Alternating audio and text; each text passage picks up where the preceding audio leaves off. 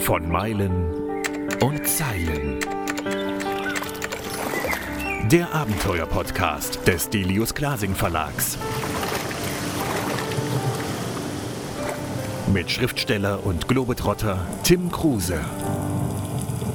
Greenpeace Views stellen wir heute vor. 50 Jahre Greenpeace, 50 Jahre Einsatz für eine saubere und gerechte Umwelt, wobei das mit um minus Welt geschrieben ist, weil uns irgendwie immer nicht klar ist, dass die Umwelt ja das ist, was um uns herum ist und was da gerade kaputt gemacht wird. Thomas Henningsen, einer der Kampagnenmanager von Greenpeace, ist heute bei Meilen und Zahlen am Mikro. Thomas, wir haben im Oktober 2020 schon mal gesprochen und damals sah die Lage bereits katastrophal aus. Jetzt sind wir 15 Monate später und ich behaupte, es sieht immer noch katastrophal aus, richtig? Ja, und man muss leider noch äh, eine Schippe drauflegen, leider. Also die, der Zustand hat sich noch stärker verändert ins Negative. Wir hatten den wärmsten Winter aller Zeiten. Wir ja. hatten mit Abstand die heißesten Temperaturen wieder, der heißeste Sommer in Europa, der je gemessen wurde. Auch wenn wir das hier nicht so wahrgenommen haben. Aber insgesamt war Europa viel, viel heißer als üblich. An die 50 Grad wurde in Italien gemessen. Wir hatten den heißesten Oktober aller Zeiten. Es setzt sich einfach fort, dieser negative Trend. Und äh, das Problem ist, die Geschwindigkeit nimmt immer mehr Fahrt. Als ich Greenpeace Views gelesen habe, hatte ich Herzklopfen. Richtig schlimm Herzklopfen und dachte, und zwar vor Angst. Es war so ein stumpfes Klopfen, wo ich dachte, ähm, mein Gott, wenn du das siehst, ja, wie viele Länder sich an Greenpeace auch beteiligen. Also Greenpeace ist weltweit mittlerweile. Ja. Und überall geht diese Katastrophe ab. Und es ja. nimmt ja kein Ende. Und es macht mir unfassbare Angst. Und deshalb, ich finde dieses Buch so wichtig, weil Angst ist kein gutes Gefühl, ist aber eventuell ein guter Motor sein kann, dass wir alle noch mehr in die Gänge kommen. Ja, das ist ein, auch ein besonderes Buch. Äh, ich wollte dieses Buch, äh, wir wollten es, aber ich wollte es äh, speziell auch so gestalten, dass man aus allen Greenpeace-Ländern mal was hört. Mhm. Dass man mal über 50 Büros haben wir inzwischen weltweit mitbekommt auf der einen Seite, wie stark sich die Menschen einsetzen, wie unterschiedlich auch die Kulturen und auch die Herangehensweise an das Retten der Welt ist. Das äh, ist, glaube ich, auch ganz gut gelungen, denn jeder, jedes Büro durfte eine eigene Geschichte schreiben und durfte selber auch äh, erzählen, wie sie ihre, ihre Greenpeace-Geschichte, die teilweise ist ja 50 Jahre alt, teilweise ist sie nur wenige Jahre alt, erlebt ja. haben. Das war auch ganz wichtig, mal den Gegensatz zu zeigen. Denn am Anfang äh, sieht man auch, die, die Welt ist nach wie vor faszinierend schön. Sie ist faszinierend schön und sie hm. ist wirklich auch äh, ja, schon äh, dramatisch, würde ich sagen, in ihrer in ihrer Natürlichkeit in vielen Teilen. Aber der Gegensatz, den kann man ja kaum aushalten. Ja, eine, eine, ja. eine wirkliche Zerstörung äh, in allen, auf allen Kontinenten, ob wir uns die Arktis angucken, den Amazonas angucken, Russland angucken, auch Europa angucken. Und dieser Gegensatz ist wahrscheinlich gut rübergekommen, in Anführungszeichen, aber ist eben leider das, wie man es empfindet, auch als sehr dramatisch. Mhm. Also ist ja egal, wo man hinguckt, ne? ob du jetzt die Walfänge anguckst, die weiterhin stattfinden, ja, zerstörten Regenwald, ja. Ölkatastrophen. Ähm, nach diesem Buch ist es auch wieder so, dass man sagt, es gibt auch den Point of No Return in, in Grönland zum Beispiel, wo man sagt, ja, Grönland wird schmilzen. Warum geht es immer weiter? Also es muss doch irgendwann den Point of Return geben, für die Politik, für die Wirtschaft, dass begriffen wird, ey, stopp, hier muss ein Ende sein. Und ich sehe diesen Point nicht, sondern ganz im Gegenteil, es wird halt immer nur noch schlimmer. Ja, das ist leider wirklich so. Also unsere Generation, meine Generation ist dabei, die Welt wirklich, äh, wirklich zu zerstören. Mhm. Man kann da auch nicht mehr, wir nehmen ja Katastrophen wahr überall auf der Welt. Ne? Ob das jetzt Corona ist oder Kriegsaußensetzung, dramatische Hungerkatastrophen, aber diese Umweltkatastrophe, auf die wir jetzt zu rennen, ja, laufen ja. wir nicht rennen auf diesen Klimawandel zu, der ist um ein Vielfaches höher, weil er Milliarden Menschen wirklich dazu äh, bringen wird, nicht nur ihr Land zu verlassen, verlassen zu müssen, äh, sondern wirklich die Welt fast unbewohnbar macht. Ja, und und äh, darauf gehen wir im Moment zu. Woran das liegt, ja, liegt teilweise natürlich, äh, weil wir Menschen es noch nicht wahrhaben wollen, wie mhm. dramatisch ist es. Wir empfinden es noch nicht. Dann sagen wir, toller Sommer 2019, toller Sommer 2018. Aber dass wir schon an wenigen Grad im Grunde uns messen müssen, ja, wir dürfen nicht vergessen, drei Grad weniger war die Eiszeit. Da hatten wir kilometerdickes Eis hier. Drei Grad mehr heißt äh, im, das gleiche Extrem, dass wir Hitzewellen bekommen, Stürme bekommen, Starkregenereignisse, mhm. wie wir dieses Jahr erlebt haben. Das kommt alles auf uns zu. Mhm. Aber die richtige Frage ist, woran liegt das? Ich glaube, es liegt einmal an unserer Trägheit, ja. Es liegt an der Wirtschaft, die nach wie vor äh, wirklich äh, ganz andere Interessen hegt. Wir merken aber auch einen Unterschied inzwischen, dass die sagen, familiengeführten Unternehmen, die klassischen mhm. mittelständischen mhm. Unternehmen schon ein langfristiges Denken haben und jetzt sich darum kümmern, wie können wir eigentlich auch viel besser äh, in die Zukunft schauen. Aber die großen Konzerne rücksichtslos die Natur weiter ausbeuten. Und der Hauptfaktor, den sehe ich in der Politik. Politik, die ja angetreten ist, die Politiker und Politikerinnen angetreten sind, wirklich die Welt und die Lebensgrundlagen zu schützen, machen genau das Gegenteil. Sie sitzen ja. es aus, sie äh, sind lahm, sie gehorchen äh, eigentlich nur noch der, der Wirtschaft oder ihren eigenen Wiederwahl. Und diese ganzen Faktoren führen dazu, dass wir nicht das tun, was wir machen müssen. Hm. Wir haben eine neue Regierung. Äh, es sind die Grünen mal wieder an der Macht. Äh, ich gehe auch davon aus, dass viele Greenpeace-Mitarbeiterinnen äh, die, die Grünen gewählt haben. Was versprichst du dir davon? Denn wenn ich mir das so angucke, auch das Wahlprogramm, auch was sie hm, schon wieder einkassiert haben an Versprechungen, ich habe da eigentlich keine Hoffnung, dass sich irgendwas ändert. Das ist so ein bisschen äh, Stühlerücken auf der Titanic, aber das Ding geht unter. Ja, das muss man leider wirklich so sehen. Im Moment ist schon ein Hoffnungsschimmer da, denn das, was vorher da war, war eine einzige Katastrophe. Muss man so sehen, bei mhm. allem dem, wie sich vielleicht auch äh, unsere alte Bundeskanzlerin bemüht hat, denn die hat ja ein Wissen gehabt. Hat ja, sie hat sich redlich bemüht. Ja, aber hat sie in der Klimapolitik nichts umgesetzt. das muss man ja, genau. auch vorwerfen weil sie ist eben nicht wie ein Trump, der eigentlich dumm vor dem ganzen Problem steht und das gibt es nicht, sondern sie ist schlau genug, mhm. wäre schlau genug gewesen, es zu tun. Jetzt haben wir eine neue Regierung äh, und ich bin da auch nicht sehr hoffnungsfroh. Ja? Wir haben die Hoffnung nicht verloren, die darf man nicht verlieren, das will ich sagen. Aber wenn ich schon sehe, wie der Verkehrssektor angegangen wird, das ist ja eine einzige Katastrophe. Ja? Bei ja. uns ein Riesenproblem. Nicht nur, dass die Grünen aus meiner Sicht das außer Hand gegeben haben, hier den Einfluss zu nehmen, sondern man mhm. sieht natürlich auch der Einfluss wieder der der anderen politischen Parteien und auch der Wirtschaft, äh, die eigentlich dieses Ding äh, weitermachen wollen. Die wollen Stabilität, wenn ich das schon höre. Reden von Aufbruch, wollen aber Stabilität, totaler Widerspruch. Ja. Wenn ich das Verhalten auch von dem zukünftigen Kanzler von Olaf Scholz, dann ist das eine, eine Fortsetzung der märkischen Politik, ja, aussitzen, bloß nichts anpacken. Und das ist genau das Verkehrte. Wir laufen auf eine riesige Katastrophe zu. Wir können sie noch aufhalten haben aber noch vielleicht fünf, sechs, sieben, maximal zehn Jahre. Und deshalb muss jetzt angepackt werden. Mhm. Und da gibt es auch keine Kompromisse. Kompromisse, Alternativen ja, ist Untergang. Ja? ja. Und äh, deshalb, glaube ich, äh, muss die Politik jetzt massiv auftreten und das natürlich auch mhm. viel besser ähm, voranbringen. Du bist jetzt schon so lange in diesem Greenpeace-System drin, seit über 30 Jahren. Du bist als ganz junger Kerl da reingekommen und hast so viel erlebt und auch ja. so viel verstanden, auch an Zusammenhängen. Ja, und ja. was mir immer so ein Rätsel ist, also ich sehe es an den Meeren, weil ich einfach, ich bin halt ein Wassermensch. Ja. Ja, ich bin eigentlich ja. immer auf den Meeren. Und ich sehe es, ähm, die Katastrophe, als ich zum Beispiel vor 20 Jahren über den Atlantik gesegelt bin, da konnten wir nicht die ganze Zeit fischen, weil wir einfach zu viel gefangen haben, es nicht hätten aufessen können. Bei meiner letzten Atlantiküberquerung haben wir nicht einen einzigen Fisch rausgeholt. Ja, ja, äh, das ist katastrophal. Das muss man sich vorstellen. Du segelst eine Strecke von Moskau nach Portugal, um das sich einfach mal klar machen, wie weit das ist. Und du fängst nicht einen Fisch. Ja, alles, was du fängst, sind Algen die äh, aus der Sargasso-See rauskommen. Und eigentlich müssten das alle begreifen und alle sehen es auch. Und gerade bei den Meeren verstehe ich nicht, wieso schafft es die Politik nicht, gegen die Wirtschaft anzukommen, zu sagen, so, wir müssen mindestens 30 Prozent der Weltmeere schützen, dass da nicht mehr gefischt wird. Wieso ja. klappt das nicht? Was ist daran so schwierig?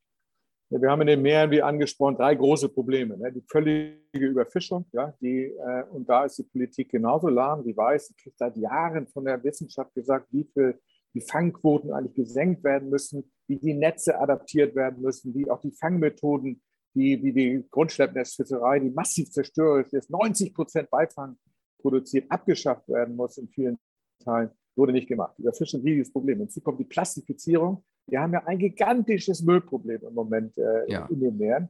Wenn wir alle, muss man sich mal vorstellen, wenn wir alle Tiere auf der Welt, ja, ob Ameisen, Wale oder Elefanten, auf eine Waage stellen, haben wir ungefähr 4 Milliarden Tonnen. Wenn wir alles Plastik, was wir produziert haben, dagegen haben wir schon 8 Milliarden Tonnen. Wir haben doppelt so viel an Plastik produziert, was 600 Jahre oft in der Natur bleibt, bevor es sich versetzt. Und das dritte ist der Klimawandel. Ne? Der hm. Klimawandel wird dazu führen, das muss man sich auch vorstellen, gerade wenn man Meere liebt, ich ja auch als Meeresbiologe natürlich, dass wir wahrscheinlich mit ziemlicher Sicherheit alle Korallen, alle Steinkorallen in den nächsten Jahrzehnten verlieren werden. Alle. Ja, jetzt, jetzt haben wir schon 90 Prozent Ausgleiche im, im, Great Barrier Reef. Diese drei Probleme sind so gigantisch, dass natürlich Schutzgebiete auf der einen Seite her müssen, aber auch massive Gegenwehr gegen den Klimawandel kommen muss. Ja? Und mhm. da ist die Politik, wie angesprochen, einfach nicht in der Lage, weder national noch international umzusetzen. Sie denkt in Wahlperioden, sie denkt in wirtschaftlichen Zusammenhängen, mhm. sie denkt nicht an die Lebensgrundlagen. Und wir müssen uns auch vor Augen führen, ohne intakte Meere, ja, es geht nicht darum, ob wir Korallen haben oder nicht, die intakte, Intaktheit der Meere ist so wichtig für das Überleben auf ja. unserem Planeten. Haben wir keine intakten Meere, keine intakten Wälder, brauchen wir uns gar nicht mehr groß umgucken. Dann werden wir Menschen auch das nicht schaffen, selbst wir nicht, diesen Planeten, äh, diesen wunderschönen Planeten, diesen faszinierend schönen Planeten wirklich weiter auf dem weiter leben zu können. Mhm. Du kennst wahrscheinlich auch die Geschichte der Osterinseln. Das ja. sind diese Inseln mit diesen riesigen Figürchen, ja, die die da hingestellt ja, genau. haben für ihre Götter. Ja. Und diese Figuren mussten die transportieren auf Stämmen. Das heißt, die haben ihre Wälder abgeholzt, damit sie ihren Göttern äh, huldigen können. Und am Ende war klar, ohne die Bäume, ohne die Wälder können sie nicht überleben und die Menschen sind ausgestorben. Und es ja. muss denen ja auch im Laufe ihrer Jahre klar gewesen sein, ja wenn wir hier unsere Wälder abholzen, es sind immer weniger Vögel da, wir haben le weniger Lebensraum, die Stürme laufen anders über die Insel und so weiter. Wir werden sterben und trotzdem haben sie ihren Göttern so gehuldigt und weitergemacht, bis sie ausgestorben sind. Und unser Gott ist eben der Profit. Ja, und wenn wir nicht aufhören, an den Profit zu glauben, werden wir diesem Gott so lange huldigen, bis wir hier genauso verrecken wie die Menschen auf den Osterinseln. Und die Frage ist ja, wann schaffen wir es? Wodurch? Also was will Greenpeace noch machen? Ich meine, ihr habt so viel gemacht. Was könnt ja. ihr noch machen, damit es endlich begriffen wird da draußen? Ich glaube, man muss andere Wege jetzt gehen. Wir müssen auf der einen Seite, es ist der Profit, ja, man muss wirklich diese Systeme komplett hinterfragen. Die funktionieren mhm. nicht. Und das Oster, Osterinsel-Beispiel ist ein wirklich ein gutes, so traurig es geändert hat. Und wir gehen den gleichen Weg, global. Ja. Ja. Äh, dass dieses, dieses Profit immer höher, immer schneller, immer mehr wachsen, funktioniert nicht. Ja? Ein, ein Wirtschaftswachstum kann nicht unendlich sein. Und wir haben schon viel zu viel. Ja, man muss auch ehrlich sein und sagen, wir müssen auf gewisse Dinge verzichten. Mhm. Eine Familie braucht keine drei oder vier Autos. Wir brauchen nicht 17 verschiedene Hosen oder allen möglichen Plastikkram. Ja. wir, haben eine Wegwerfgesellschaft entwickelt, wo man sich heute ein T-Shirt äh, bestellt und morgen wieder zurückschickt und dann wird es vernichtet. Das funktioniert nicht. Ja, das ist das eine. Das zweite ist, wir brauchen auch einen höheren Bildungsstandard, der viel besser auch äh, wirklich die Probleme anspricht und wirklich auch die Kinder von klein auf an mitnimmt, wie faszinierend und schön die Natur ist, wie aber auch äh, zerbrechlich sie ist. Das ist auch, äh, unser Bildungssystem halte ich für, für, für grundverkehrt. Ich auch. das dritte ist, wenn du, ja, und da muss angesetzt werden. Also wir reden über zukünftige Generationen. Die lernen ganz viel von dem, was sie eigentlich nie brauchen können und das, wo es ums Überleben geht von dem wird nichts vermittelt. Und ich glaube, das Dritte ist, wir müssen jetzt ganz schwer, auch wir als Greenpeace, Allianzen bilden. Wir müssen Allianzen bilden, wo wir anfangen, wirklich auch mit Dingen, mit, mit anderen Gruppen uns zu verbünden, vielleicht auch mit denen, an die man vorher nicht gedacht hat, damit wir wachsen, damit wir eine mhm. richtig globale, noch viel stärkere Bewegung werden, als wir schon sind. Wir sind in über 50 Ländern aktiv. Es reicht nicht. Es reicht nicht wirklich, hier den Kipppunkt zu erreichen zum Positiven. Noch kippen wir um. Und deshalb glaube ich, sind diese ganzen Faktoren auch für uns so ein kleiner Lernprozess.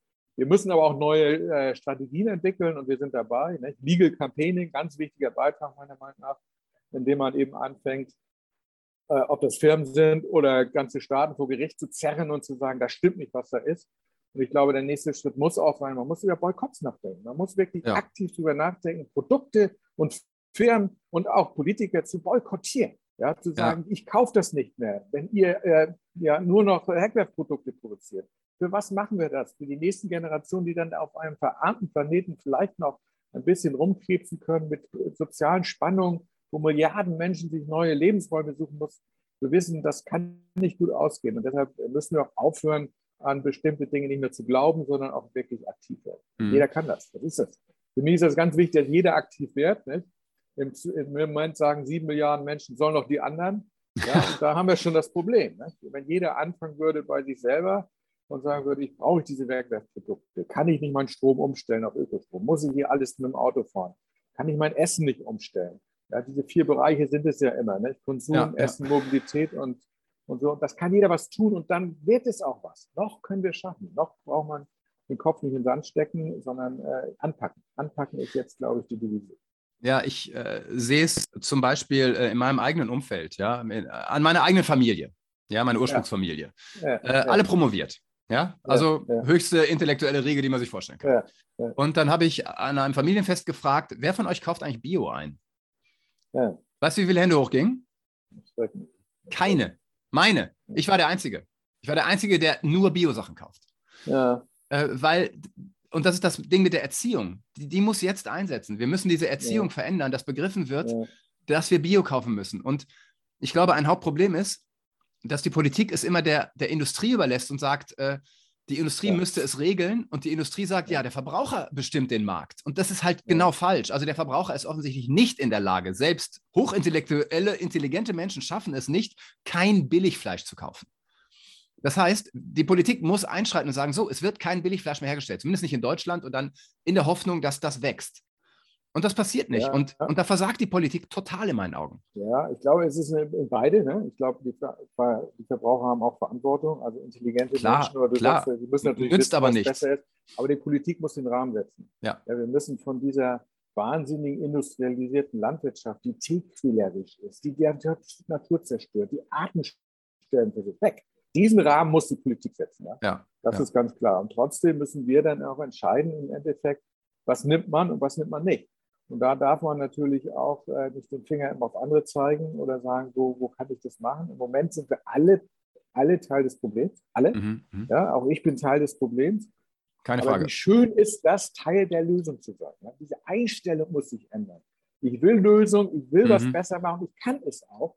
In vielen Teilen klein anfangen, größer werden, wachsen, andere mitnehmen, ein Leuchtturm sein, wenn man will.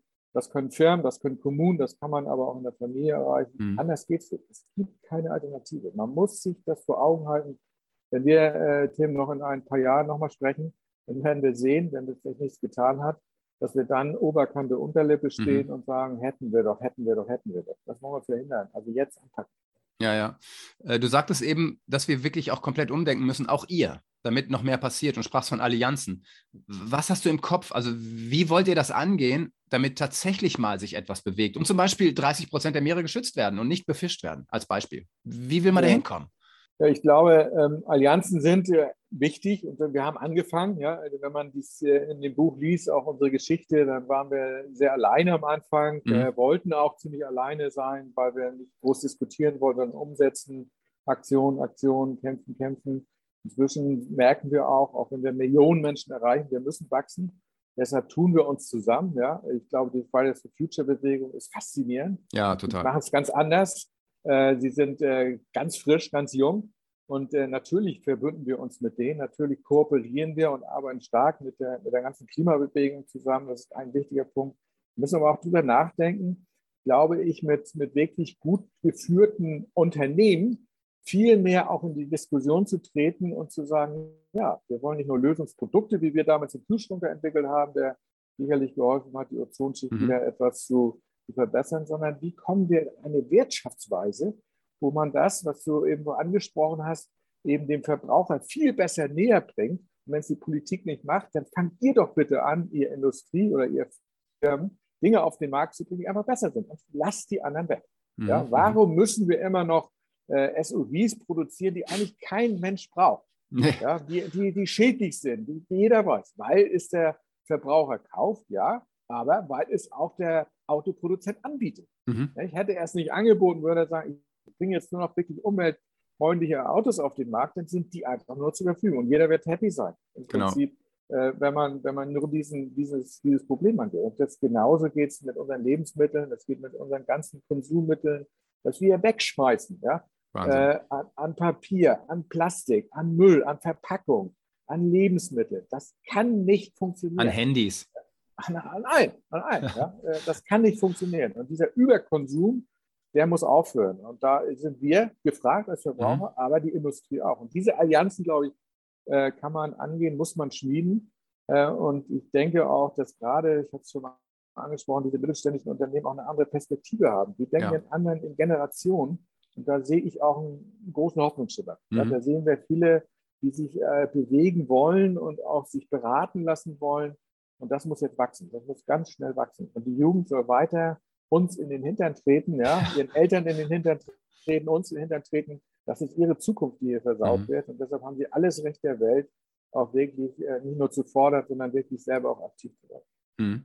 Wir malen uns mal aus, deine Kinder gucken diesen Podcast in 50 Jahren ja. äh, und blicken zurück und denken so, hey, die haben es alles begriffen, die wussten, dass die Katastrophe kommt und sie haben trotzdem nicht reagiert. Und stell dir vor, ja. wir könnten noch mal kurz aus unseren Gräbern aufsteigen und das erklären. Warum haben wir nicht noch mehr gemacht? Wie erklären wir denen das? Das können wir nicht. Ich glaube, wir waren zu dumm.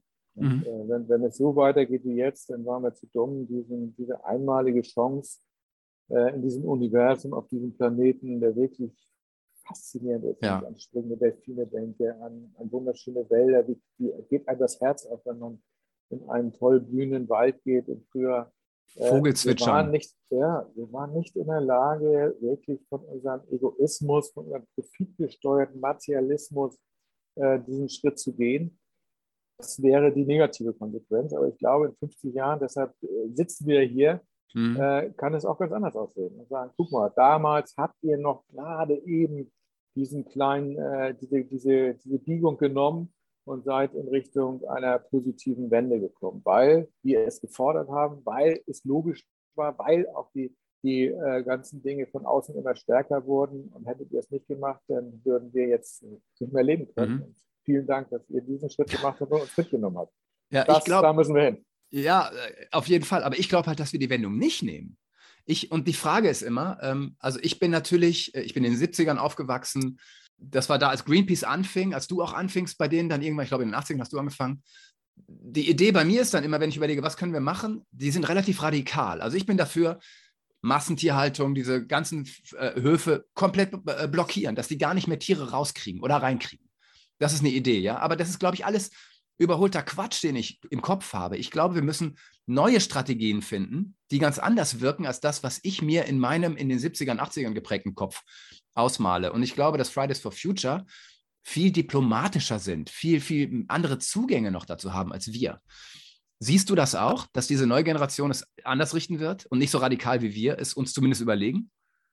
Ja, ich glaube aber, eine gewisse Schärfe muss noch kommen. Ja, ich glaube, dass die, die, diese Fridays for Future Generation oder diese ganze Bewegung, es sind ja nicht nur die, es gibt ja auch noch andere mhm. äh, tolle Bewegungen, äh, die haben den Schritt, die sind den Schritt gegangen, äh, zu streiken, also ja. sehr passiv, jetzt zu demonstrieren, also schon aktiver.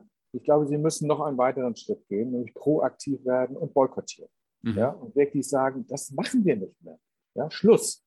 Wir gehen nicht nur nicht zur Schule, um zu streiken, sondern wir hören auf, verzichten auf diese Produkte, verzichten auf diese Aktivitäten, verzichten auf diese Politiker zu wählen. Wir brauchen andere Führungspersönlichkeiten. Ja. Und diese proaktive, äh, dieses proaktive wirklich akt, angehen in Verbindung mit den New Media. Also das, was die natürlich können, ist sie verknüpfen innerhalb von Stunden. Was wir natürlich früher, wo es noch nicht mal äh, Handys gab, ganz andere, ganz andere, ja, wir hatten gar nicht diese Chance. Nee, klar. Diese Verbindung mit auch der Erfahrung und trotzdem auch noch, ich glaube, diese Aktionen, die Greenpeace macht, sind nicht, äh, sind nicht äh, von gestern, die müssen immer noch sein. Wir müssen immer noch blockieren, wir müssen immer noch aufhalten, wo wir Ungerechtigkeit erkennen. Aber es muss eine weltweite Bewegung werden. Und das hat die Chance im Moment mit dieser jungen Klimageneration oder Umweltaktivistinnen-Generation. Und wenn die das aufnimmt und wenn die mhm. sich noch stärker verbündet, noch stärker internationalisiert, dann glaube ich, äh, verlieren auch hoffentlich die alten Kräfte.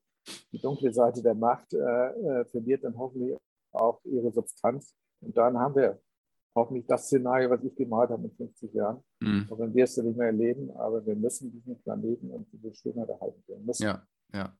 Ihr habt Greenpeace Views natürlich auch geschrieben, um aufzurütteln. Äh, hast du das Buch schon in den Händen gehabt? Ähm, ich fahre morgen in die Druckerei. Okay, super. Also morgen wird das erste Exemplar äh, nochmal gecheckt, der letzte, letzte Check, ob alles stimmt von, mhm. den, von den Farben und von, von, von allem, was wir uns vorgestellt haben. Ich kenne es aber, es ist ein fantastisches Buch, ja. es ist ein schweres Buch, ne? es ist nicht fast drei Kilo, es hat 50 äh, Jahre Geschichte, 50 äh, Länder, es hat auch viele kleine Geschichten mhm. da drin über unsere Schiffe, über die, die Frauenbewegung, die in Greenpeace auch äh, oft nicht genug gewürdigt wurde, über unsere Volunteers, die Ehrenamtlichen, die ganz entscheidend sind, äh, auch unsere Spenderinnen. Also es klingt viele kleine Geschichten und ein gewaltiges Werk an Bildern. Ja, ich habe ja. viel darauf geachtet, dass wir ganz viele Bilder reinbringen. Ich glaube, über 400 Bilder sind da inzwischen drin, die eben zeigen sollen auf der einen Seite, was in den Ländern alles akut und passiert ist, auch in den 50 Jahren, aber auch ein Teil von dem, äh, dass sich lohnt, diesen Widerstand immer noch zu machen. Und ist eigentlich Action, Hope in Action ist auch so ein Untertitel, also mhm. Hoffnung durch Aktion, mit Aktion. Und das immer wieder rüberkommt, auch im Visuellen. Wir sind ja visuelle Tiere, wenn man so will, ja. Lebewesen und das soll das Buch auch bringen. Und ich denke, ich hoffe auch, dass das äh, Buch nicht nur ein Erfolg wird, sondern das, was es vermitteln will, ein Erfolg ja. wird, nämlich jetzt erst recht. Äh, für mich war es ein weiterer kleiner Arschtritt, dieses Buch, und zu sagen, so, ja, nee, es ist, ich, auch ich muss die nächsten weiteren Schritte gehen und noch ja. konsequenter sein ja. und eventuell auch Greenpeace beitreten und gucken, was kann ich alles machen. Ja.